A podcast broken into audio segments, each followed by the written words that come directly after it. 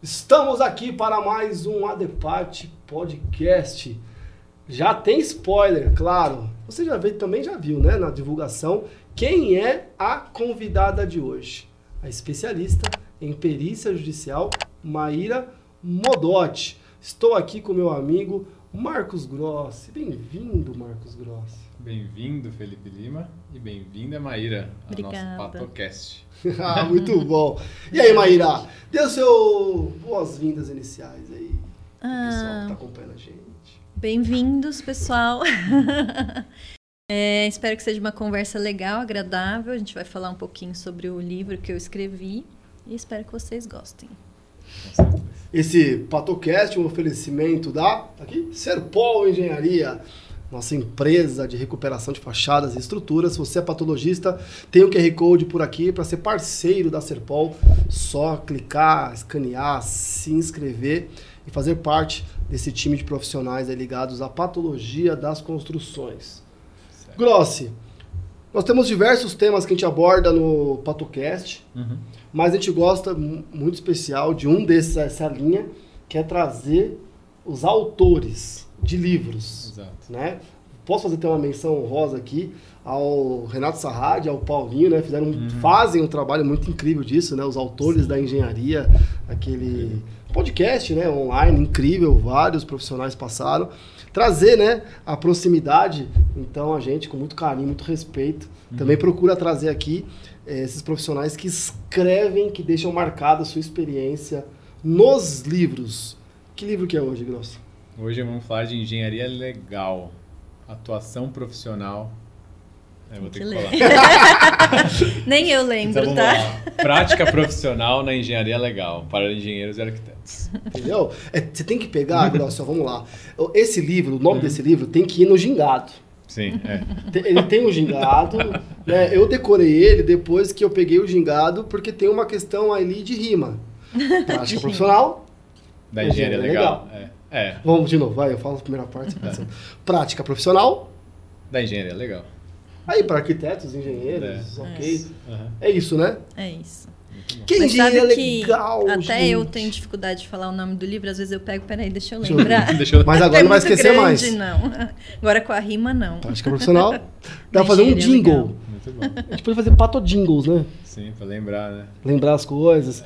Lembra que eu tinha, tinha que decorar a tabela periódica, tinha uma musiquinha? Sempre tinha uma musiquinha, né? O Gross tá vindo com vários acrônimos aí, Isso. como que é os métodos, não sei o que É, lá. tipo, ali na cama, Robson Crusoe francês, né? Pra tabela periódica. Olha lá, É. lembro, não lembro. Mas enfim, patologia tem Deves, vai. aí ó, vai. vai, a gente pode criar algumas musiquinhas, alguns jingles. Engenharia legal, Maíra, que universo é esse? Da onde você tirou esse nome? menino? É, Legal. É, a engenharia legal, ela tem a ver, ela é uma interface, né, da engenharia com o jurídico, por isso que é legal, né? É, então é referente às leis. Então é, essa interface, ela é onde a engenharia encontra a parte jurídica. E onde que seria isso? Nos processos judiciais ou extrajudicial também, quando se tem uma intenção de entrar com uma ação judicial.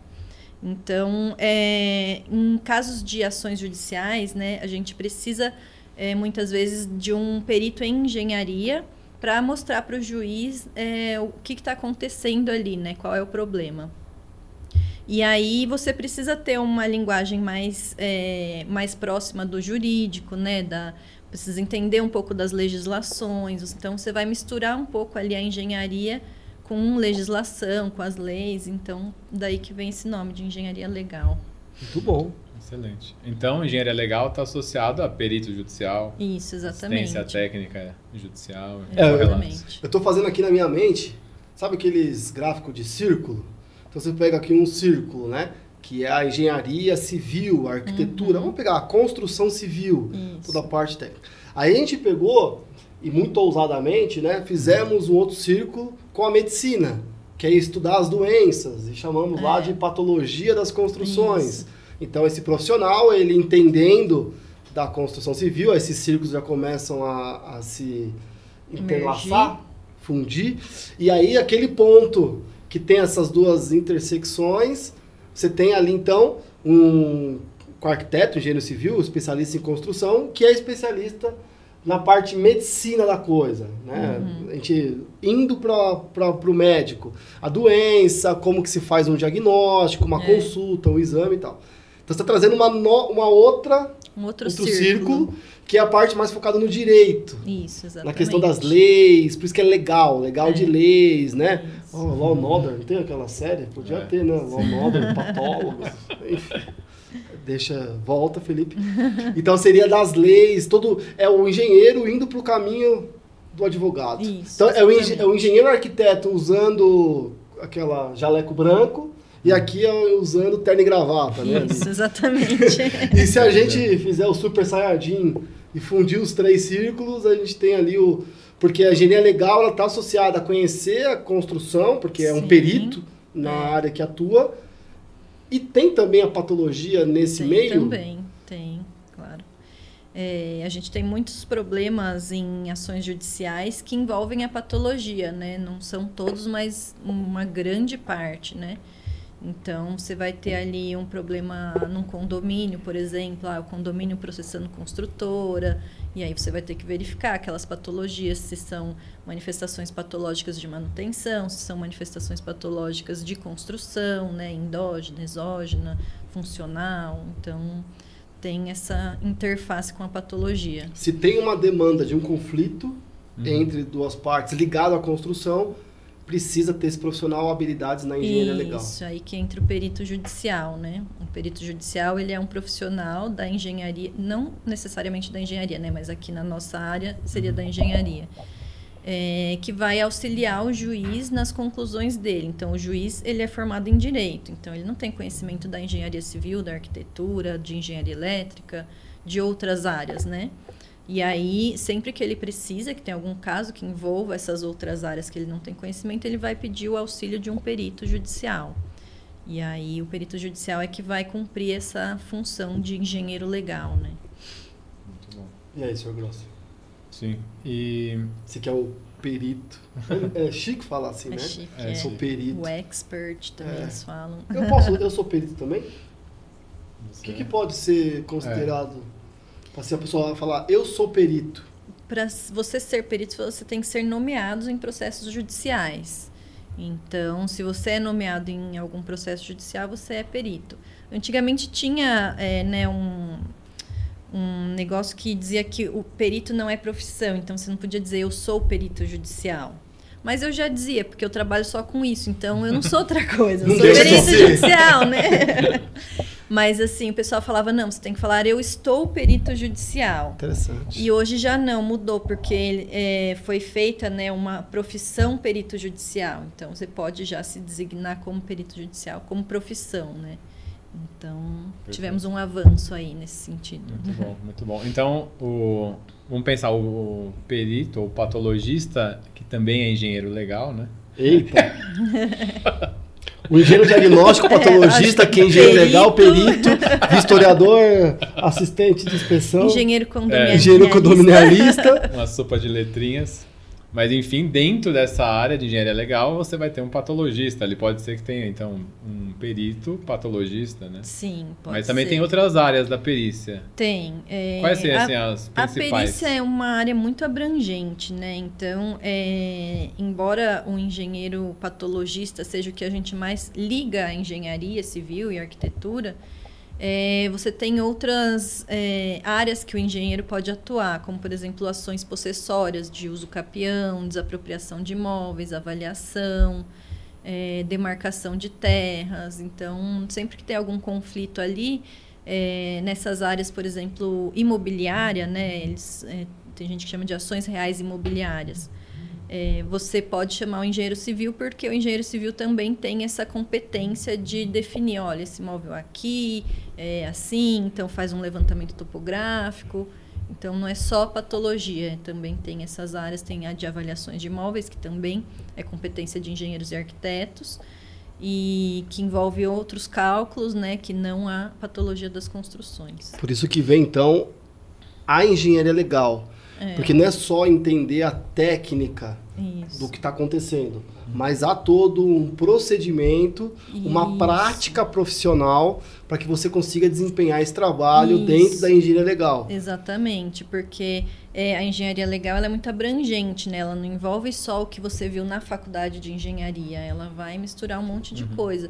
E aí você, nesse meio né, de atuação da engenharia legal, você também vai ter que saber como lidar com os, as secretarias das varas, os cartórios, Os como fazer petição, quais são os procedimentos, como receber os seus honorários, que é o salário do perito judicial, né? Então, envolve aí muita coisa que você só como engenheiro ali não tem conhecimento. Então, Eu posso então é uma área meio que separada. separada assim, né? assim, e eu posso falar aqui se eu tiver errado, pode me corrigir de verdade, que é tudo franco e aberto, mas eu tento, às vezes eu tento me organizar a minha mente. Se eu pego, eu quero trabalhar como um perito judicial, eu quero trabalhar na engenharia legal, eu preciso estudar essa área para conseguir, senão eu não consigo abrir o Sim. sistema, não consigo entender É. como que eu faço uma petição, como que eu orço, como que Uhum. eu entrego, quais são o, como que eu faço, elaboro o laudo, Uhum. as datas, prazos, enfim, é uma infinidade de detalhes que são importantes no processo. O juiz ele vai querer que tenha, você precisa ser formado, graduado em, em uma área técnica, ok, e vai precisar entender da engenharia legal. Mas não necessariamente, e aí que pode ser o, o meu erro ou não, enfim, esse perito judicial que trabalha na engenharia legal, não necessariamente ele precisa ser um expert em todas as áreas da engenharia, Não, da construção. precisa. Ele precisa ser expert da prática da engenharia legal. Isso. E se ele for nomeado, ele tem a prerrogativa é, de contratar Sim. especialistas. Pode ser que alguma coisa ele seja nomeado e ele seja o expert, então às vezes um patologista é, que tem experiência em fachada e o caso é sobre fachada, ele mesmo já pode resolver, matar no peito e já resolver. Mas se é um problema de hidráulica e ele não tem aquela expertise, apesar de ser um engenheiro, um arquiteto, ter suas formações, pós-graduações, ele pode não ter a expertise, expertise ali. Ele pode contratar um expert naquela área. É, É. isso. É isso, é, fazendo aquele paralelo com a medicina, né? O, o perito judicial, né, que trabalha com a engenharia legal, ele tem que ser como um médico clínico geral, né? Você tem que entender um pouco de tudo, mas não precisa necessariamente ter aprofundamento de tudo. Mas aí você também tem que ter um, aquele, aquela gana de estudar, porque você não vai querer entregar um trabalho e colocar na mão de alguém, de algum parceiro também, sem saber nada sobre aquele assunto, sem saber se seu parceiro está fazendo uma coisa né, que está certo ou não. Então, é importante você ter um conhecimento geral e você ter essa vontade de estudar, porque cada assunto que aparece, como aparecem muitos assuntos diferentes, então você tem que saber um pouquinho de tudo. Mas aí, cada hora aparece um assunto, você vai se aprofundando um pouquinho mais naquele assunto específico que apareceu. E aí você também chama né, os, os seus auxiliares, né? Então, você pode chamar alguém especialista em hidráulica, você pode chamar alguém especialista em elétrica, é, enfim, um topógrafo, e aí você vai é, achando parceiros, né, para te ajudar na empreitada. Muito bom. Muito bom, muito bom. E dentro da engenharia legal, a gente não tem só a atribuição do perito judicial, né? A gente tem também do assistente técnico. Tem também do assistente Ele, técnico. como que é essa figura do assistente? Qual a diferença É. de perito judicial para assistente O técnico? perito, né? é, o perito judicial, ele é um engenheiro ou arquiteto, né? Ele é o profissional nomeado pelo juiz. Então, é o profissional de confiança do juiz. Então, o juiz está lá, ele precisa resolver aquele problema, ele vai nomear um profissional de confiança dele. E aí, é, o juiz é quem escolhe esse profissional. O assistente técnico, ele está lá para auxiliar as partes. Então, cada parte pode ter o seu, o seu assistente técnico. Então, tanto os autores quanto os réus podem é, cada um ter o seu assistente ou não, é, é opcional. A, a figura do assistente técnico é opcional. Embora ela seja muito importante, porque até para o trabalho do perito ela contribui bastante. É, porque o assistente sempre traz informações relevantes, né? O perito pode discutir o caso com os assistentes e ter novos insights. Então, é legal ter o assistente, mas nem todo mundo consegue, né? É, ou não consegue pagar, ou é, o advogado da parte não tem essa, esse conhecimento de que, é, né, a noção da importância do assistente ali para defender o seu cliente. Mas é uma figura importante e é, é, é da parte, assim, né? Do autor ou do réu. Então, eles podem escolher quem eles quiserem, não precisa ter cadastro em lugar nenhum, uhum. basta ser né, um especialista ali na, na, na área necessária, né, um engenheiro, arquiteto. Então, e aí pode ser a própria parte, inclusive. O, o, assistente técnico ele não tem nenhum impedimento, pode ser sua mãe, seu pai, qualquer um, você mesmo. Já o perito não, ele, o perito tem ali as limitações, ele não pode ter trabalhado para a parte nos últimos três anos, para uma das partes, né, para o autor uhum. ou para o réu. Então, ele tem que ser uma figura isenta, não pode ter é, relações familiares com nenhuma das partes, nem com o juiz. Então, tem toda ali é, uma regra a ser seguida para ser o perito e por outro lado o assistente não ele pode ser qualquer um porque ele está mesmo defendendo aquele lado do... seria porque eu até ouvi uma vez um perito dizer que assim que o perito ele tem a obrigação de ser imparcial. Exato. Então ele tem que passar por uma uma tem uma conduta, então tem que, uhum. né, tem que ter alguns critérios. Ele precisa ser imparcial. O assistente técnico pode ser parcial. Pode, deve, na verdade, né? né? É, estranho, se não fosse. É, mas, mas aí eu gostaria de depois é, dar uma pergunta nisso. Mas não necessariamente ele possa usar a parcialidade para ser antiético, ou para mentir, ou para é. criar fatos que não são é. reais nessa ideia. Até que ponto vai a parcialidade uhum. de um assistente é. técnico? Isso, Meio doido é, isso. Essa, é. Porque assim, existe. Só... Melhor a pergunta, Grosso. Não, só complementando. Porque existe uma leitura de que o assistente técnico ele tem que ser é, objetivo, né? Vai, o perito e o assistente têm que ser objetivos. E daí, como? Ele, teoricamente, se você não pode mudar o seu parecer em função de quem te contrata, por questões éticas, o seu trabalho de assistente deveria ser exatamente igual ao do perito. Daí não faria sentido existir é. as figuras dos assistentes. Então, até qual que é essa flexibilidade do assistente? Então, o que acontece é que tudo você tem. É, como é que fala? Interpretações. Uhum. Então, você tem interpretações de qualquer coisa, né? Você uhum. pode interpretar de um jeito, eu posso interpretar de outro. E tem muita coisa que não tem normas, então um acha que pode que é certo de um jeito, outro acha que é certo de outro. Então fica nesse caminho aí. O perito tenta fazer sempre o que está no meio do caminho e o assistente vai tentar puxar para o lado dele. Ah, mas é, mas isso aqui não é tão grave, e, enfim. Mas evidenciar o que mais ali, né, chega próximo que se é, Ele vai puxar um pouquinho para o lado do cliente, mas sem sair da ética. A ética é sempre importante, não só para o perito, mas também para os assistentes técnicos, né? É, às vezes até acontece do assistente, eu já ouvi falar, né? Nunca aconteceu comigo é, de trazer documentos que não são reais, sabe? Então. É, tem que tomar cuidado. É, tem que ter essa ética, né? De fazer o que é certo, mas aí tem, você tem ali um, um um espaço para trabalhar, sabe? Não é uhum. tudo engessado, né? Embora a engenharia seja Porque se fosse tão engessado, talvez não teria nem o perito, né? É, Já seria muito mais simples, se colocava é, A mais B igual. Embora a engenharia seja considerada como uma área exata, ela não é tão exata é, assim, né? Então é aí que a gente trabalha com os assistentes, né? Um, principalmente é, nas avaliações, você sempre tem um fator a mais que pode colocar ou tirar um outro fator, tem muito de entendimentos, né? Então. Eu não sei se eu até posso trazer um, um exemplo aqui, ou é idiota, mas tem um item na norma técnica que fala: recomenda-se fazer a cura por cinco dias. Uhum. E aí talvez um assistente técnico de uma parte fala, olha, recomenda. Então nós não fizemos, não, é não foi feito porque né? não é obrigação. É.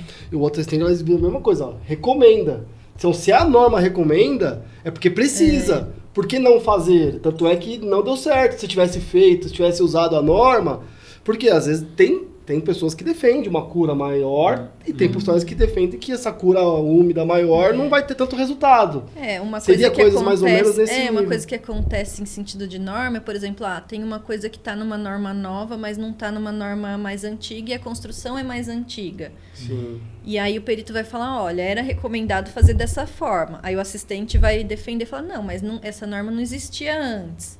Então tem essa brincadeira aí que dá para fazer, Esse né? Jogo. Esse jogo. É. Importante, e eu também já ouvi dizer que para quem quer, talvez muitos aqui, quero ingressar, quero começar, nós vamos falar muito sobre isso, mas um caminho também interessante seria começar com um assistente técnico.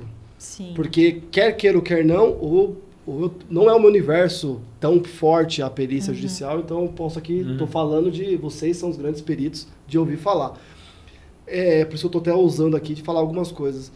Mas perito tem uma pressão maior. E assistente É. técnico reduz um pouco essa pressão, mas você está no meio e começa a aprender esse universo, começa a ler o que o perito escreveu, você começa a aprender. É, a responsabilidade do perito é muito grande, né? Porque se ele errar ali, ele está prejudicando as vidas das pessoas que estão ali. Então, você pode estar fazendo uma pessoa ali, sei lá, que não tem dinheiro, ter que pagar uma indenização de 40 mil reais, sei lá, um exemplo, né? É, então, você está né, afetando aquelas vidas que estão ali como perito judicial. Então, meio que você não pode errar, né? E se você errar, você tem que corrigir. E já o assistente técnico, ele, na verdade, ele vai rebater o trabalho do perito. Então, não é a responsabilidade dele sobre as duas vidas ali, mas ele tem a responsabilidade do cliente dele na mão dele, né? Então, se ele fizer um bom trabalho, ele consegue melhorar ali o, o resultado para o cliente dele. E se não, também não, né? Ele pode Legal. prejudicar o cliente. É, até, então seria interessante para muitos tentar Mas é um procurar trabalhar meio como de um começar, assistente é. técnico, né? Ah, legal que a gente está falando isso. Se a gente trocasse os termos, a gente usaria advogados, né? Então, você usaria os advogados das partes e vai nessa É. mesma linha. O juiz. E o juiz, é, eu já trabalhei como assistente técnico, na qual talvez o cliente já sabe que ele não tá tem ali não tá tão certo, mas a ideia, como às vezes um, um advogado que o- já é um réu confesso, vamos chamar assim, Uhum. é minimizar as perdas. Exato, é. Então, vamos escrever, vamos trabalhar de uma forma para gerar um, né, aí você tem o lado do cliente, melhor- fazer um bom acordo, minimizar as perdas, não Uhum. É. ter tanta maior. Por isso que tem essa parte legal, né, mano? Você usa terno e gravata como perito? Não, eu não uso. Não sei a Maíra, mas na verdade, quando você vai no fórum falar com o juiz alguma coisa, daí você vai trajado, né? Mas ir na perícia pra subir num telhado. É, não dá, né? Mas é legal, Só é. se você mandar o assistente subir, seu auxiliar, né? Porra. Tanto é que muitos. Eu conheço alguns né, peritos que vão estudar eh, direito, né? Muitos engenheiros, arquitetos, É, peritos tem muitos se tornam advogados também por essa questão de conhecimento É. da área, né?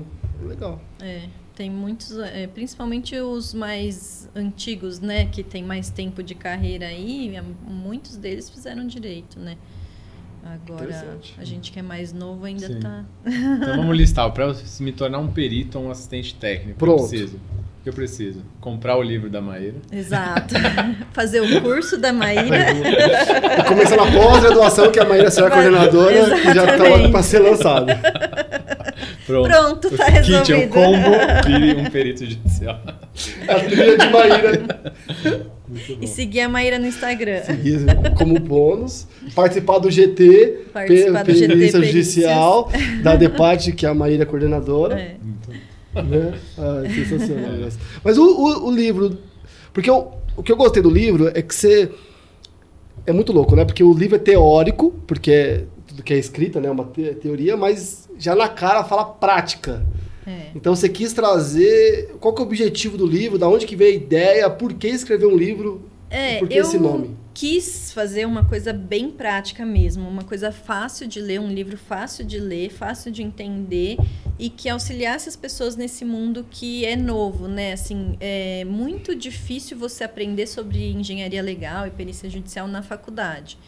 Então, ninguém, quase praticamente nenhum engenheiro que saiu da faculdade aí ou que já saiu há muito tempo é, conhece essa área. Então, eu queria colocar ali é, a minha experiência né, no livro e passar para as pessoas essa experiência e facilitar o caminho, né? Porque é um caminho meio obscuro, vamos dizer assim, né? Ninguém é, te fala, olha, vai lá, faz isso, isso e aquilo e você vai ser perito judicial. Então, é, é difícil achar literatura sobre esse assunto. E aí eu sempre quis escrever, eu gosto de escrever e falei, não, vou tentar escrever um livro sobre o assunto. E aí, na pandemia, eu comecei a escrever, né, em 2020. E fui escrevendo, né? O período que estava ali todo mundo meio parado, não podia sair para fazer as perícias, então comecei a escrever naquela época. E aí depois eu acabei finalizando, mas a ideia é essa, é ser um, um livro bem prático mesmo. Então eu coloco lá o passo a passo de é, como você se cadastrar nas varas, o, qual é a função do perito, o que, que ele faz. É, tudo que envolve a engenharia legal, né, tudo que envolve o meu mundo de trabalho ali, eu coloquei, tentei colocar no livro de forma clara. É, então eu coloquei sobre honorários periciais, coloquei sobre é, como se cadastrar, a figura do perito, como fazer uma vistoria, uma perícia, né, o que levar, como se comportar. É, que mais? Tem exemplos de laudos, de petições. São 14 capítulos. É, Muito bom. Então, eu é. acredito que está bem completo, assim, do que eu vivo, basicamente está tudo aí. Perfeito, verdade. Eu li já o seu livro, eu li no final do ano passado, um pouquinho depois que você lançou. E basicamente é um roteiro, né? É. Bem simplificado, exatamente bem objetivo de é. tudo que você precisa saber para ingressar e atuar. É. Então é. Vamos por partes. Vamos fazer a resenha desse livro. Vamos começar com a estrela do livro. Quem é a Maíra Modotti? Ah, meu Deus. Pela Maria Modotti. Maíra Modotti. Maíra Modotti é engenheira civil, formada na USP em São Carlos. É, tenho dois filhos pequenos, de 4 e 7 anos. É, sou casada e me formei com meu marido, inclusive, na faculdade. A gente se conheceu lá. É, a gente namora desde o primeiro mês de faculdade. Olha só.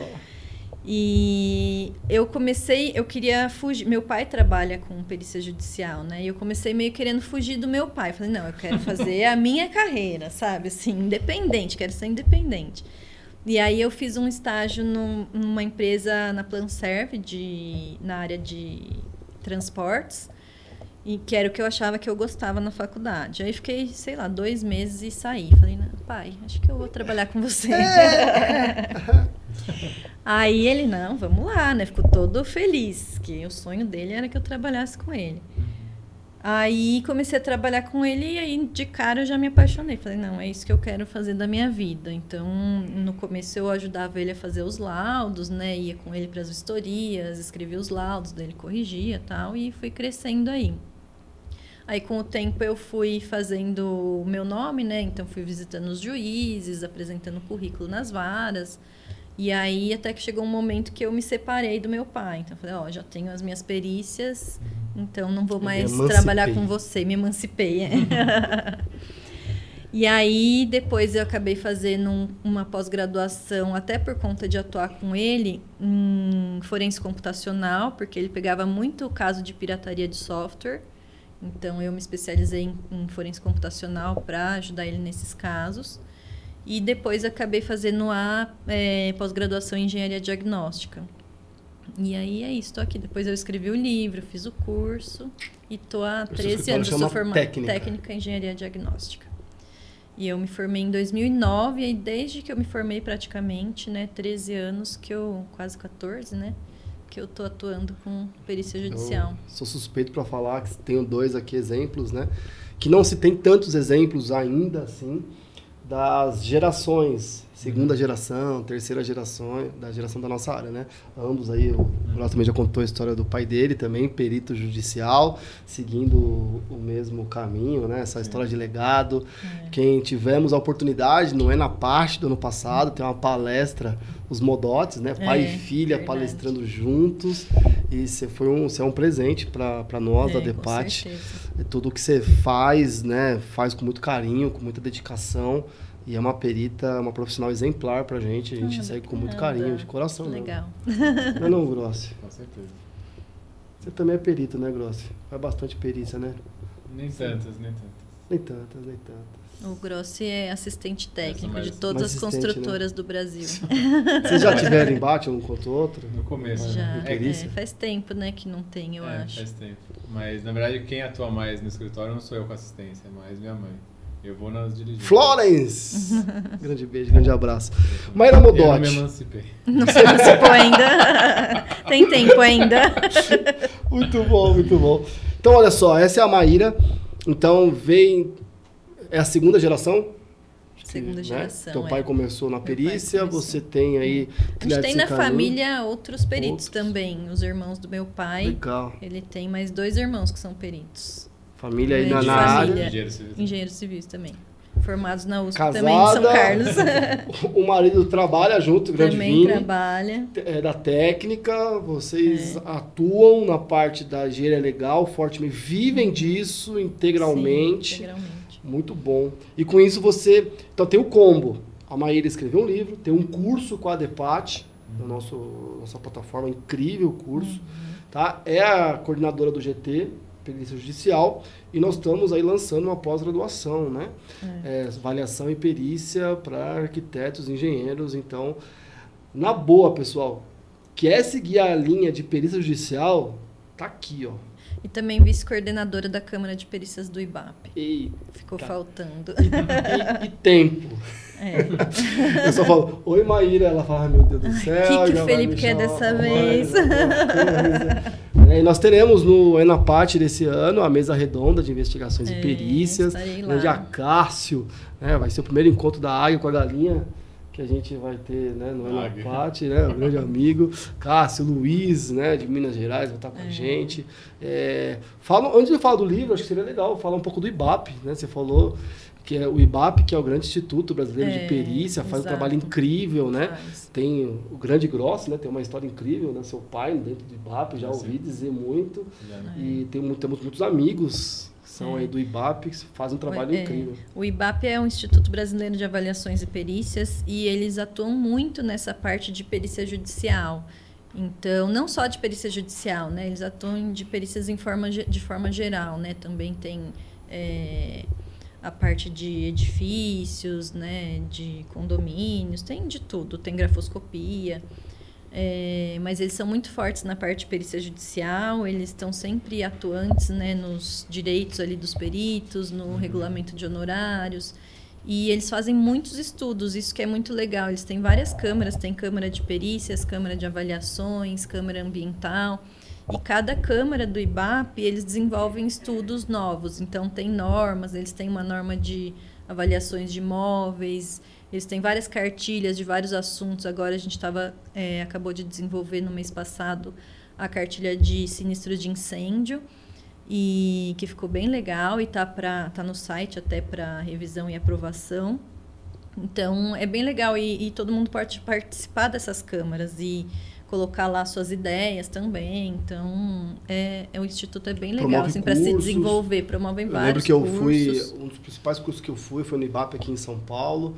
E sempre o pessoal tá junto com a gente, né? Uhum. Tem aí um pessoal incrível. A gente teve o, o, o Expat em Fortaleza, o professor Jefferson, presidente do IBAP, Do IBAP teve lá, com a né? gente. É, muito teve legal. o, o Expat Bahia, né? Tem também o pessoal estava com a gente. Então, onde a gente está, muito um abraço para todos do IBAP, fazem um trabalho incrível, né, Bruno? Sim, muito importante, né? Tanto até para essa questão que a Maíra citou, que é importante, dos honorários periciais, brigar, É. né, para vai, honorários de ju- justiça gratuita. IBAP É, um- eles é um- estão brigando aí para Uhum. melhorar isso, que é um problemão já há anos, né, dos peritos. Então, É, hoje a gente acaba tendo, né, formas às vezes até mais é, é, ágeis de se, se, se conectar, de estar junto, de trocar experiências, Uhum. mas essa galera é a galera que faz acontecer mesmo, raiz ali, que Inclusive, falando em formas ágeis, eles também trabalham, as câmaras hoje todas trabalham online, né? Então as reuniões são todas online, você não precisa vir mais para São Paulo para participar, né? Isso é legal traz. também. Participe do IBAP, é, seja do dá IBAP. oportunidade para todo mundo, né? Quem mora no interior, inclusive, participar. Sumário. Já falamos quase tudo aqui já, hein? Quase. Capítulo 1, gíria legal e perícia. Falamos esse universo. 2, o perito judicial. Uhum. Muito bom. E isso aqui, é, eu trabalho como perito judicial, tá? Mas traz também uma questão de construção de credibilidade, né? Quando você, dentre as coisas que você faz, você também atua na perícia Traz. judicial, como se fosse um carimbo de Uhum. que a justiça confia no teu trabalho, isso, Isso, é, leva. E até trago o quê? Como para ser um perito, basta ser graduado e se cadastrar. Em alguns locais, eu já aprendi isso com você, Uhum. É. tem, tem lá que tem, Tem que ter dois anos Dois de graduação. É, no Rio de Janeiro e em mais algum estado que eu não lembro de cabeça, tem que ter dois anos de atuação. Muito bom. Então a gente um profissional que está iniciando na área até, recém-formado, algo desse tipo, ao se cadastrar como perito judicial e fazer um trabalho adequado que vocês ensinam nos cursos, nos GTs, e for nomeado, ele é recém-formado, é, tem ali igual pega o Jonathan, o pessoal, ele é pós-graduado, faz mestrado, graduado, mas o pessoal vê o menino novo, você vai se formar quando? É. Né? E de repente, se ele se apresenta, sou perito judicial, pode trazer um peso também para o mercado não judicial. É, com certeza. Correto, né? Acho que a gente vê diferente. É. Falamos sobre o capítulo 3, fala sobre a figura do assistente técnico, importante, mais tranquila de trabalhar, e há quem diga até é, mais rentável, algumas vezes. É, Tem alguns mais que defendem. fácil de aí, receber, mais eu fácil acho. de receber, acho que é isso, né? Acho que o retorno da, do, do financeiro. Capítulo 4, cadastro e nomeações. Tem toda uma lógica, um- É. uma forma, né? De que é possível se cadastrar, ser nomeado. Não tem aquele negócio. Sempre teve algumas estigmas, mas hoje se fizer um trabalho de, De ser amigo do de juiz, ser amigo, né? não, tem um trabalho. Jogar tênis. É, tem que ir lá. Hoje é Tem- beat tênis. É, beach tênis. Mas aí eu até apresento algumas outras técnicas, né? De você Existe. conseguir mais nomeações. Então, E aí você vai para o caminho já mais técnico. A prova pericial no processo judicial, tipos de perícia trazem aqui, muito legal. Algumas que você traz para a gente no Instagram, umas que foram super legais, que o pessoal não conhecia, por exemplo, perícias envolvendo ações envolvendo acidentes de trânsito. é, isso é legal. Tem muita gente que fala, nossa, mas acidente de trânsito, Engenheiro. não sabia que existia isso. É.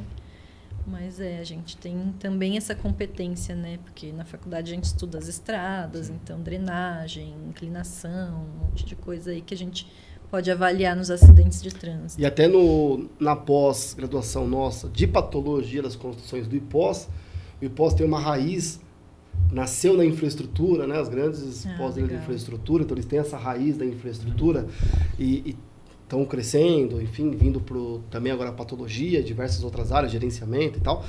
Na nossa pós, nos diferenciais, tem uma disciplina de patologia em pavimentos rodoviários. Isso é muito legal. É, então estuda essa parte, né? Grande Giovanni Gomes, o nosso diretor, ele dá essa disciplina que aí mostra que pode ser base para os acidentes de trânsito. É, Né? Ver o- as anomalias, É. o que, que ali as concessionárias, hoje muito concessionária, tem que deixar a via de certo modo para que evite acidente. Isso realmente É. faz sentido faz, conhecer esse, esse universo? Faz, com certeza. Assim, se você tem algum problema no pavimento, esse problema pode gerar um acidente, né? Então, faz parte das análises da perícia ali de um acidente de trânsito. Procedimentos nas perícias, prático. Laudos e pareceres técnicos. Não, não dá para ter massagem, né?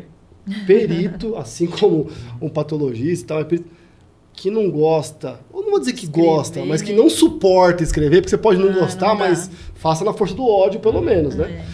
Vai escrever. É, e vai, vai ler. escrever. Acho que a período Tem judicial que ainda é escrever mais- bem, não, é, pode escrever também qualquer coisa, de qualquer jeito. Porque você já está escrevendo para os advogados e juízes, né? Então, se você escrever um negócio muito confuso ali, é aí que eles não vão entender nada mesmo, né?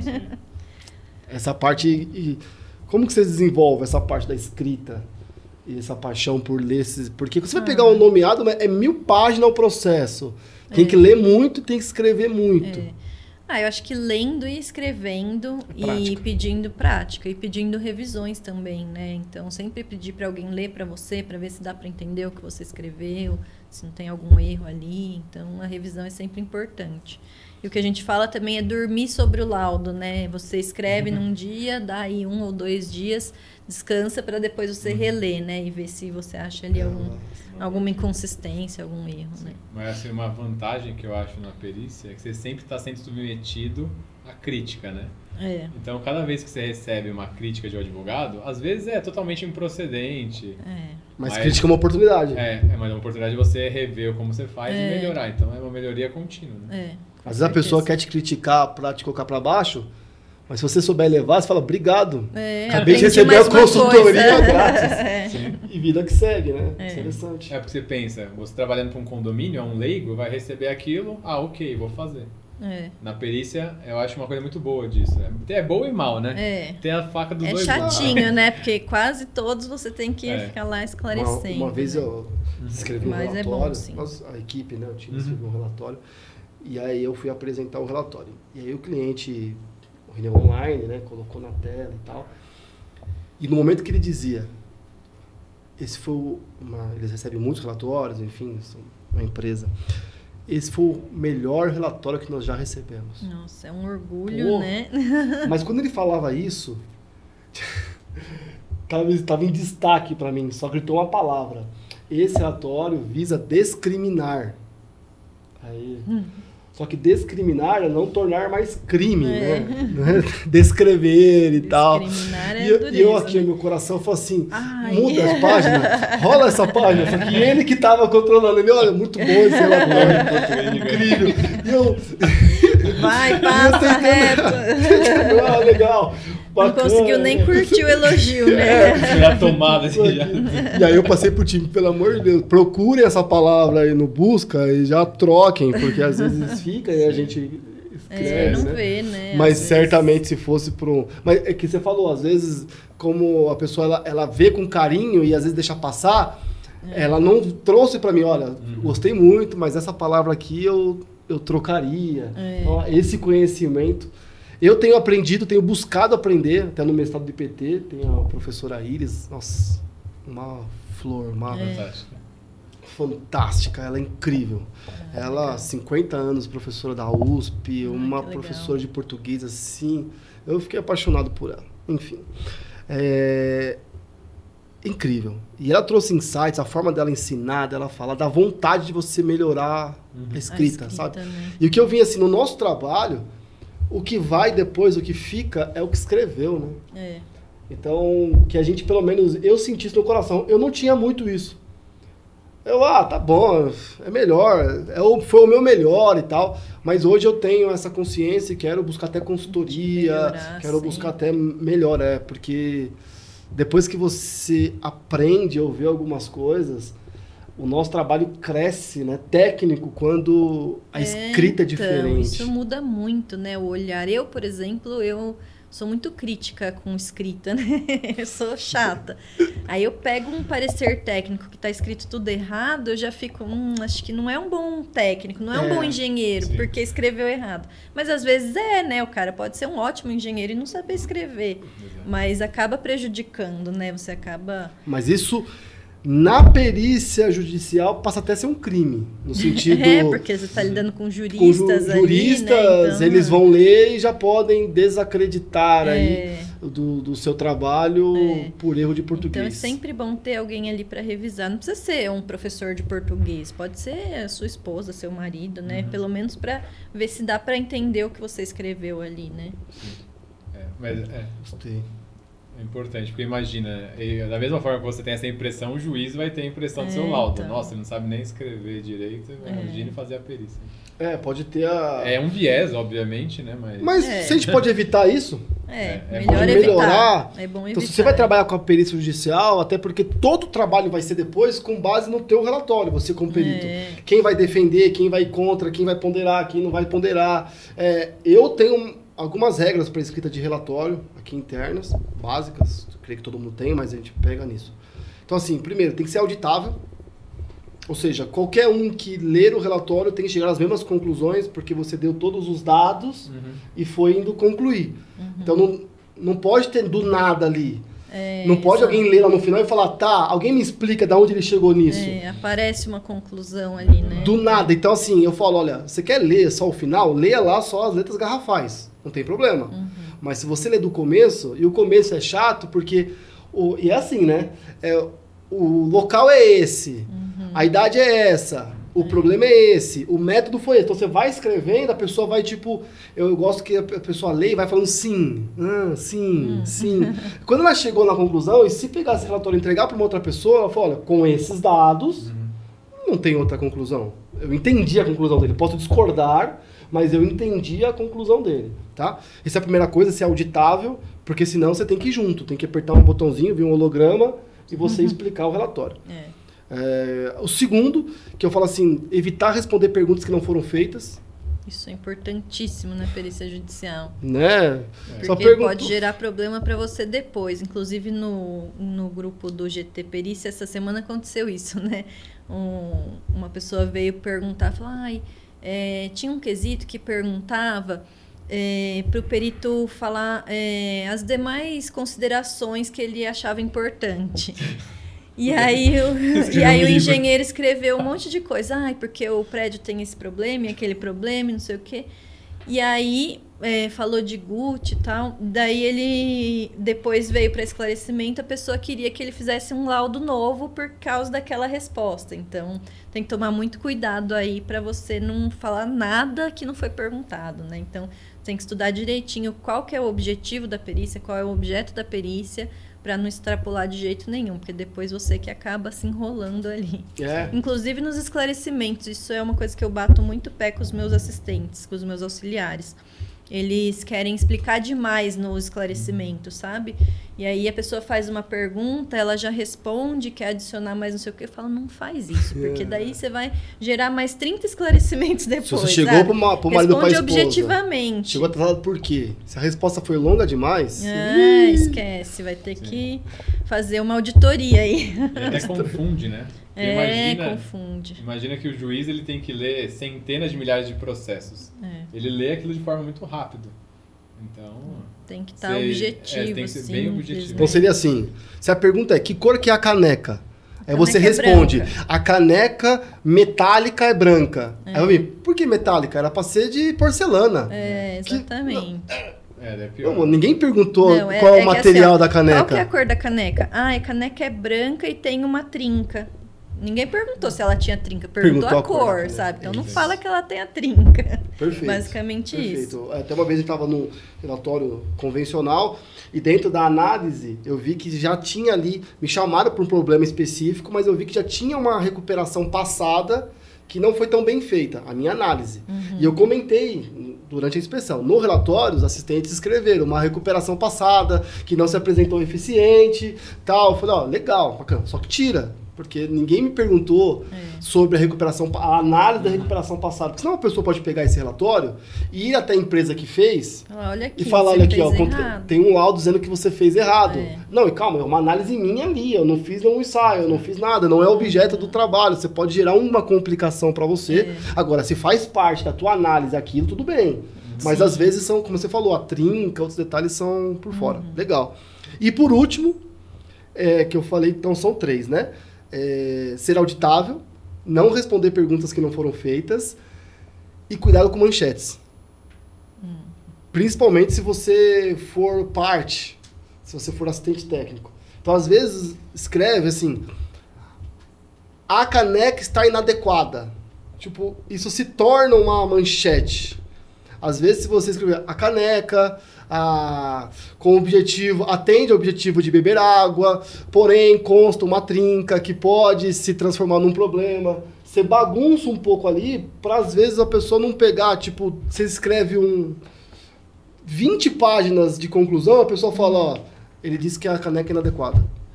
Então, às vezes, algumas vezes a pessoa escreve e ela tenta resumir uhum. numa frase que se for tirar do contexto, tá dando uma manchete que não precisa dar naquele momento. Entendi.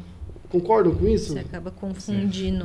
É, é, é, na verdade, não sei. Demais. A Maíra pode até pontuar isso, mas o advogado ele tenta recortar isso, descontextualizar isso. o seu é. laudo para favorecer a parte dele. É, isso é muito comum, realmente. Então, assim, quando for ler, tenta. E dá para fazer isso misturando um pouco ali o, uma palavra com a outra, os temas. Uhum que dificulta para fazer esse recorte entre aspas, né? É, tem que estar tá tudo bem claro ali, né? É. é. o que eu falo, o laudo ele tem que ser claro e objetivo. Você não precisa ficar enrolando demais e nem de menos também, né? Você tem que explicar o que tem que ser explicado. E aqui tá aqui, ó, impugnações, quesitos, aí vai pro 9, que é que todo mundo gosta, honorários, grana, é um capítulo à parte, né? O quanto é. ganhar, quanto receber. Como lidar com justiça gratuita, como dimensionar o, seu, o valor da sua hora, tem bastante coisa Aqui explica. Explica. Muito legal.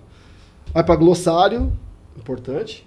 Os termos, né? Importante. Cada vez mais. E agora tem a, Vai mudar alguma coisa? Porque tem a norma 13752 que está em revisão, é, essa, né?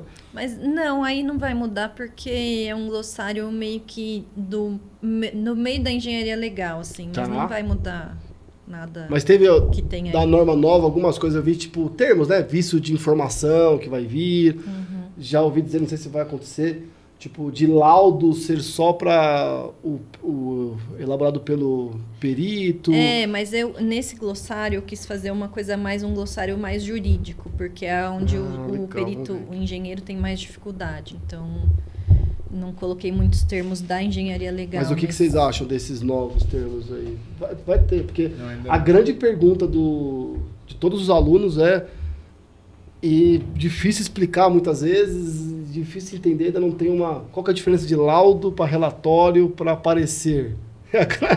É, a- é o grande ponto do momento. Ó. É. É, o que a gente costuma falar é que o laudo a gente costuma chamar sempre do perito do juiz, né? Uhum. Então, e os outros são pareceres técnicos. Mas nada te impede de fazer um laudo prévio, né? Antes de entrar com a ação, você também pode chamar de laudo, se você quiser. Então, na engenharia legal, ali no, ambiente do juiz, O, o, laudo perito, é es- perito. escreve o laudo, o assistente Isso. técnico não pode colocar laudo Não, no seu. Tem que, é parecer técnico. Isso eu acho que é bem. Não tem divergência sobre isso. É bem Tá claro. bem claro, né? Mas no, no mercado fora do judicial, É, tem tudo. é, é laudo do relatório e do parecer. É. Laudo de parecer técnico, né? Não, legal, aqui, ó, tô aqui no, no item 8, né? No 8, não, Nove. 10, Ah, 10, dez. glossário, vai falar, ó, o que, que é autos, legal, arbitrar, bem, realmente, É, né? Cartório, mais- citação, legal, que são, entendi que são os, termos termos usados que no- você vai ler ali, você vai usar é. contestação, contestação. Esse aqui eu gosto adora, deplicitude. Mas é, só, às vezes você nem sabe o que o juiz está pedindo por não saber o jargão não jurídico. entender, é. Verdade. É verdade. Você Eu fala assim- eu já vivi Não, isso. a primeira vez É que a eu favor ou peguei... é contra mim? É, a primeira vez que eu peguei um processo judicial, eu falei, meu, nunca vou conseguir entender esse negócio aqui. É, é eu assustei, né? Eu comecei a ler e falei, gente, isso é uma linguagem de outro mundo, outro planeta, sei lá. Aí depois você vai acostumando, né? Sim. Honorários. Remuneração devida ao profissional liberal em troca de seus serviços prestados. Eu gosto da, de glossário, eu acho, eu acho incrível. Uhum. Mérito. Não, não, isso não é mérito. Que É, é isso, é. Mérito Primeira é vez. Isso é questão de mérito. Não, é mérito, é porque o cara pode merecer, o cara não pode É. não merecer. né? Questão central de uma pendência. Muito legal. Mutilação. Meu Deus, melhor parar. É, daí tem impugnação. né, Impugnação, Tem outros temas. Desentranhar. É, Desentranhar. desentranhar. Isso não tá, vai, vai acabar de, vai parar de existir, né? É. Desentranhar, porque não É, tem mais. eletrônico. Não, se bem que tem o eletrônico, eles acabam É desentranhando deletando, também, né? né? Deleta, É. delete. Se você não está entendendo, clique aqui nos comentários. Se você não tá curtir. entendendo, compra o livro. Aí você vai, ó, capítulo 11, 12, 13, 14, naquilo que o povo gosta. Modelos. Tudo bem, entendi tudo. Vai ter um modelinho? Aí o pessoal fica feliz, né? É. Aí tem modelo de proposta, de petição, de pedido, de declinar. hã? Modelo declinando do encargo, modelo de pedido de levantamento, de adiamento, de agendamento. De tudo, gente. De laudo, de uso capião, de engenharia, de avaliação, modelo de esclarecimentos, modelo de manifestação técnica.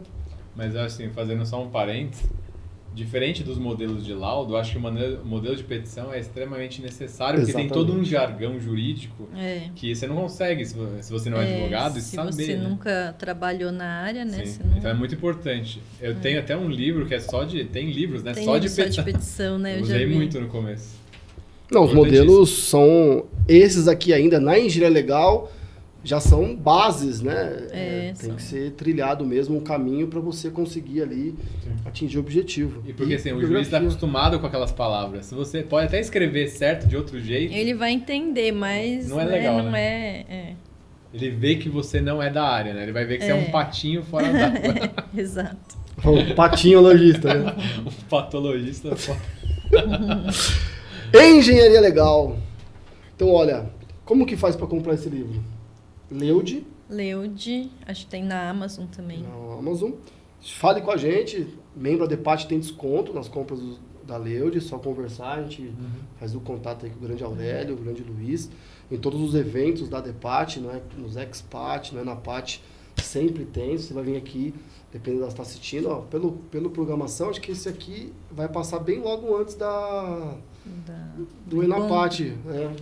Bobear vai ser antes do Enapate. Então assiste já pode comprar Então né, na assista, parte. é, já liga pra gente, já liga pro. pro a Aurélio, apesar que é daqui, né? eles se viram, né? É mais fácil. Quando vai lá pra Fortaleza, às vezes vai com uma quantidade de livro. É, Então aqui talvez, mas é encomenda. Já fala, ó, quero o meu livro e é, tal. ele já leva no Autografado. Enapate. É, já consegue. Esse aqui é o meu autografado. Vem lá na parte passada. Muito bom. E aí, Grossi? O que, que faltou aí? Que nós temos brief, Falta, nós temos, é. nós temos hoje nós temos um trama organizado, temos Uhum. Tem uma, perguntas. tem uma pergunta que eu queria fazer. É, assim, Hum. hoje, muita gente vende a perícia judicial como sendo, tipo, um... O mar Como- azul da É, engenharia. um mar azul, né? Você vai ganhar, achar um pote de ouro no final do arco-íris. E, mas não, não- o mar não é só... Não é só um oceano plano, né? Como que é esse oceano da perícia?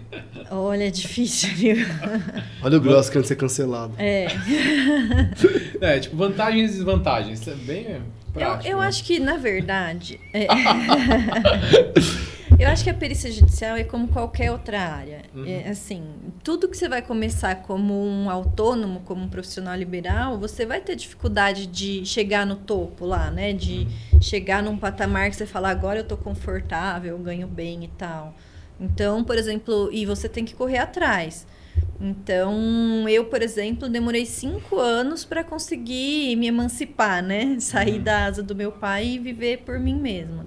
Tem gente que leva três, mas é muito difícil você entrar na perícia judicial e no primeiro ano já, nossa, tô milionário. Não. Uhum. Até porque até hoje eu não tô milionário, então.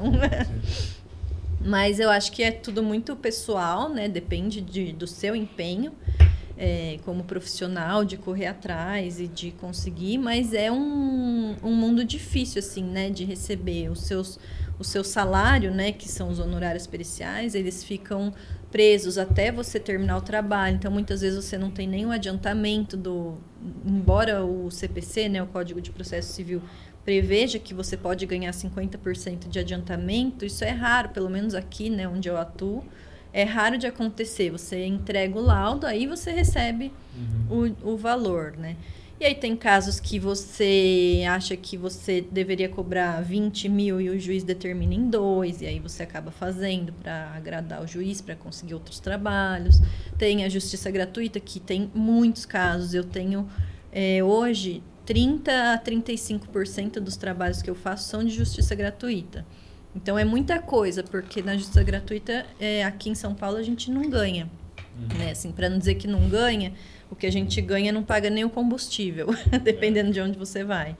Então, é, tem o lado ruim, né? Mas se você se empenhar e correr atrás e fizer lá a sua carteira de clientes, né? Que seriam os juízes, você consegue ter uma vida legal. Dá pra, Muito bom.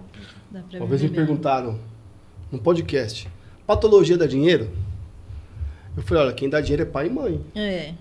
Né? Então, você tem lá, que trabalhar para ganhar dinheiro.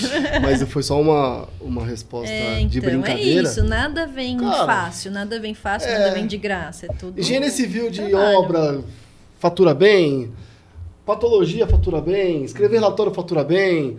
Hum. que mais? Projetar ganha muito dinheiro, é, é perícia ou é fachada, umidade ou estrutura. Em tudo você pode ficar rico, agora depende É. de- do seu caminho, né? Exatamente. Acho que tem que procurar a essência, o propósito, a paixão, testar. É. E não existe dinheiro fácil. Isso é uma coisa que a internet costuma enganar muito, né? Essa um monte de venda de cursos, eu, eu não gosto muito de ficar esse negócio. Nem meu curso eu nem fico divulgando muito, porque o pessoal fala muito, não, porque é, você vai ser perito e vai ficar rico e não sei o quê. E não é nada é assim, sabe? Então, nenhuma área, nenhum curso que você comprar vai te deixar milionário da noite pro dia. É, eu Tudo tendo a desconfiar de Quando faço uma junção assim, né, como se fosse equilibrar aquele contraste, é alto rendimento com baixíssimo esforço É, e com extrema existe. qualidade de vida. É.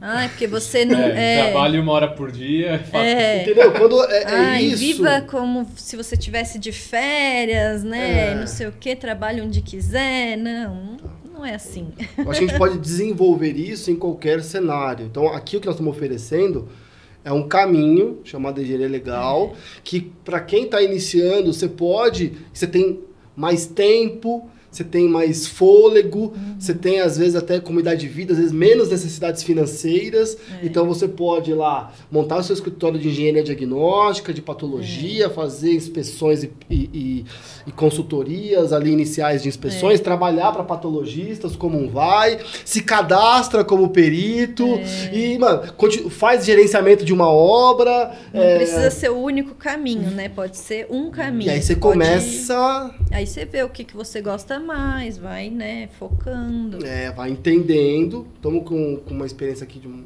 amiga nossa trabalhando com a gente.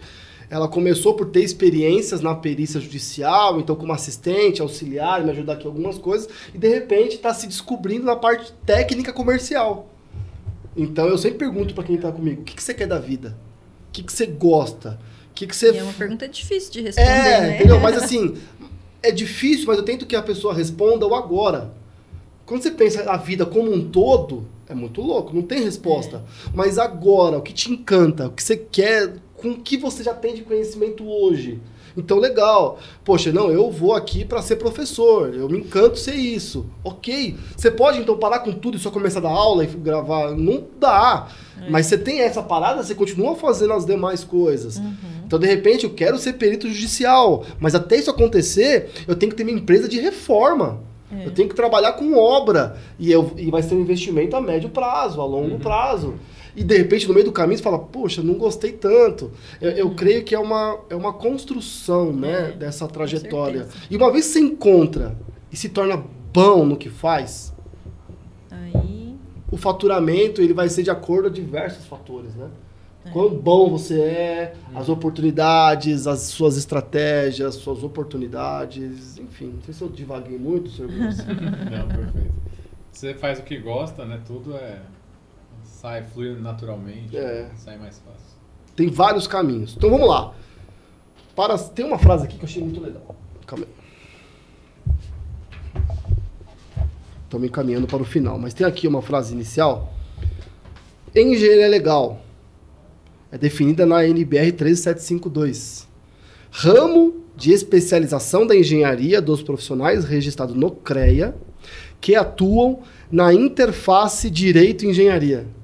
Isso é legal. Gostei dessa frase, né? Da interface direito-engenharia. Tá nesse aqueles dois Os círculos, círculos, que é. estão ali, tem uma intersecção. Colaborando com juízes, advogados e as partes. Para quê? Esclarecer aspectos técnicos legais envolvidos em demandas. Olha só. Então, o objetivo do trabalho é esclarecer aspectos técnicos legais envolvidos em demandas. Ok. Para ser perito, basta ali ter o CREA ativo, ou CAL ativo, e em alguns casos ter, então, um período mínimo de dois anos, e em alguns ainda ter um curso de 20 horas, aí vai depender da sua região. Ou seja, é simplificado a forma de você conseguir se registrar e atuar, poder atuar como perito. isso. Para o juiz te nomear, ele Aí tem é é, é outro nível. Ele tem que entender que ele confia no teu trabalho. Isso. E isso pode vir através de currículo e também da forma como você se vende. Isso, exatamente. Tem muito de ven a venda pessoal aí, né? Então, é, tem, tinha muita gente que falava que tem que ser amigo do juiz, mas não é bem isso. Você tem que saber se vender, né? Como acho que qualquer outra profissão né, de profissional liberal, você tem que vender o seu serviço. Então, você vai lá, se apresenta, você manda e-mail, enfim, tem várias formas aí de você fazer o juiz te conhecer, né? Para poder confiar em você e te nomear. Legal. Eu, tô falando muito legal hoje, porque a engenharia é legal. Entendi, aí eu falo bastante legal. Vamos ver se agora fica. Se para ser perito não requer nenhuma especialização, nenhum grande curso, salvo alguns cursos de algumas alguns locais que precisam. Mas hoje se tem as, os cursos específicos, tem um livro, ou seja, de novo, a gente volta ao assunto. Atribuição não é competência, né? Porque a gente tem Exato. atribuição para ser perito, que a gente vai ter a competência de ser perito. É. Né? Porque depois lá o teu nome envolvido, a tua história, a tua credibilidade. Então vamos lá, sequência. Leia o livro da Maíra, né? Fazer Faça o curso, da também. Maíra. E tem diversos cursos extras aí, né, de amigos todos, então, enfim, e aí tem vários excelentes cursos. Uhum. E também tem excelentes pós-graduações. Tem. Tem diversas opções. E eu sempre apresento de diversas hipóteses eu quase fiz uma aqui em São Paulo, o Mackenzie, ele tem a pós em excelência construtiva anomalias e tem a pós, né, em perícia, em parceria com o IBAP, avaliações de perícias, Sim. enfim. E tem diversas, e eu acho que precisa ter muito mais opções. É. Quanto mais opções, vai a pegar, atingir demandas reprimidas, é. né? Agora parece que está crescendo mais, né, tá. as pós nessa área Até online, né? É. E então... nós temos a nossa. Agora temos a nossa. Especialização, avaliações, perícias em arquitetura e engenharia. É. Ó, tem até a capinha já. Viu? Quase lançando. Né? Quase né? lançando. então, se você quiser saber mais dessa pós, pelo IPOS, Maíra como coordenadora e eu como co-coordenador, meio nome, meio esse nome, né? Ficou meio... Por isso que eu falei, ela é a coordenadora e deixa o cocô comigo. eu sou o coordenador juntamente com a Maíra, desafio, né? Grossi sempre presente também aí. E o desafio é nós organizarmos uma pós-graduação de 12 disciplinas, de 12 meses, para que dê essa prática, para que tenha essa essa trajetória, montamos as disciplinas, estamos escolhendo os professores. Isso. Dentro da pós vai ter disciplinas de patologia. Vai. E conta um pouquinho qual a expectativa com essa pós-graduação. Ah, eu acho que vai ser uma pós bem completa, bem legal. É, eu tô com você, né, fazendo a grade de matérias, então eu acho que está bem completa mesmo. A gente vai ter matérias de perícia judicial, vai ter matérias de avaliações de imóveis, né, de patologias da construção é, de ações possessórias, então vai estar tá bem completo para quem quer se tornar perito judicial. Isso aí. Aumentar, né? melhorar o currículo, é. estar mais preparado para quando aparecer e ter toda essa parte aí, bagagem da engenharia legal. Gostei, Marcos Grossi. que mais? Quanto estamos de tempo? Olha, incrível. Olha. Top. Tem, ficou mais alguma coisa aí das não, perguntas? Acho que não. Cumpriu tudo? Bateu já as Ah, nós estamos demais hoje, Maíra Modotti. Maíra, então eu agradeço de todo o coração, todo o carinho, desde a primeira conexão que fizemos na Depate. Você sempre esteve presente, é, nunca ouvi um não. Sei de todo é. o empenho, sei de toda todo o trabalho eu árduo. Sofro com o Felipe. Demandas. Vou começar a mandar mensagem de outro celular. né? E sempre tá, tá com a gente, tem muito segurança. Perícia judicial na Depate é com a Maíra Modotti e tem um time incrível. É, fala um pouco, para finalizar, do GT de perícia, como é que tá com o pessoal. Tem é. até vice-coordenador, tem é. secretária, tem uma organização. É, tabelião. Tá é, eu primeiro eu quero agradecer, né, que o Felipe abriu as portas para mim, assim, de várias coisas. Nunca tinha feito nenhuma live na vida, então trabalha muito tempo com isso, mas há pouco tempo nas redes sociais, né? Então, muito legal. Obrigada, Felipe. E Felipe tá sempre me mandando mensagem querendo alguma coisa, né? E eu, ai meu Deus, onde que eu vou encaixar isso? Aí ontem eu falei pro meu marido, falei, ah, eu vou, inventei de gravar um podcast amanhã. Ele, não acredito, mais uma coisa? É, não consigo dizer não. É, Grosso. Grosso também. É, já, já esqueci a pergunta. Fala um pouquinho do GT, ah, como do é que tá o pessoal, a equipe aí que Aí tá... o GT a gente está desenvolvendo ainda, né? A gente fez algumas reuniões introdutórias, porque tem muita gente que está começando ainda na área de perícias, né? Que não tem tanto conhecimento. Então a gente fez três reuniões introdutórias, né, explicando um pouco, né, dos pontos mais básicos da perícia. E agora hoje a gente vai começar com a reunião para desenvolver um trabalho mesmo, porque o objetivo do GT, né, que é grupo de trabalho de perícias, é a gente desenvolver trabalhos técnicos na área de perícias. Então, é, vai juntar ali todo mundo que está no grupo, cada um vai trabalhar um pouquinho, a ideia é essa, né? Cada um trabalhar um pouquinho para a gente desenvolver novos trabalhos. E aí hoje a gente vai começar é, um trabalho novo. É, a gente vai começar falando um pouco de código de conduta. Então a gente vai tentar desenvolver ali um código de conduta para os peritos E é isso, a gente está começando hoje aí nesse Não, incrível, os grupos de trabalho, já agradecendo a todos os coordenadores, né, nosso, nosso diretor dos grupos de trabalho. Então, assim, a gente tem curso, falou de curso, falou de livro, falou de pós-graduação, mas tem acesso gratuito. Se você não tem condição financeira de investir, você tem acesso gratuito a trocas de ideias, a, a mentorias, consultorias, É. o fino do fino, né? Sempre vai ter alguém que vai te dar Isso. suporte. Então eu fico muito feliz e honrado com todos os grupos de trabalho da DEPAT. Grupos de trabalho, quando a gente fala trabalho, é estudo, né? tem estudo, estudado, é. tem trabalhado, tem desenvolvido e tem unido, porque ó, a nossa missão é todos em alto nível. Então tem unido os experientes com quem precisa saber o que é perícia e tem espaço, tá na mesma mesa, tá sentado no mesmo nível, tá Isso. conversando. E aí tem o grupo de WhatsApp, que a gente também tira dúvida do pessoal, né? Sempre tem alguém ali disponível para ajudar. Então, tem os que tiram dúvida, tem os que ajudam na dúvida. Bem legal. Muito bom. E aí, Grossi, finaliza aí, meu irmão. Bom, é isso, né? Então, é, vamos deixar nosso recado final. Resumindo, Resumindo, compre É. o livro. é, basicamente para ingressar, assim, acho que uma coisa importante é a gente tem atribuição de trabalhar como perito, mas você não vai bater a cara sem ter conhecimento. Exato. Alguns Cuidado passos, com isso até, né? É, porque você vai se queimar para sempre, né? É. Hoje em dia, com o sistema eletrônico, o juiz te marca lá no seu cadastro eletrônico. Fez um mau trabalho, É. já era, para todas as varas do Vai Estado. aparecer para todo mundo, né? É. Então, acho que é um bom roteiro para quem quer iniciar. Começa a modular o pensamento, né? A gente conversou bastante isso. Modular o pensamento dentro da área de perícia. É realmente isso que eu quero? Eu quero ter esse contato de interface direito e engenharia? Leia o livro da Maíra. Está resumido todo o roteiro necessário para você trabalhar com perícia judicial. Gostou do assunto? Faça o curso. Né? Quantas horas?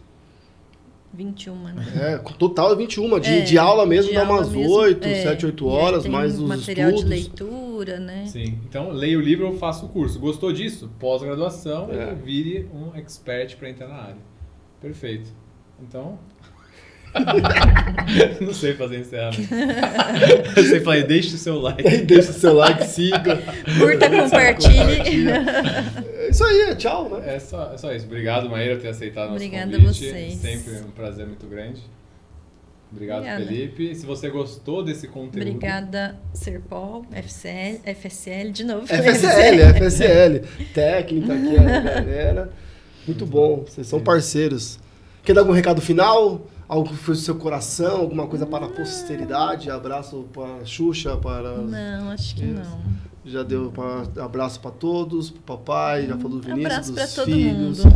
toda parte. Então, obrigado. Se você chegou até aqui ao final, de onde eu vou falar, se você assistiu até esse minuto, me mande uma mensagem, um print, isso aqui é um presente. Mas não dessa vez, eu só tive a ideia. Então. Próxima. na próxima, Agora talvez. não. Agora não, tem que pensar. Empatocast aleatórios. Empata o quê? É, ache os selos.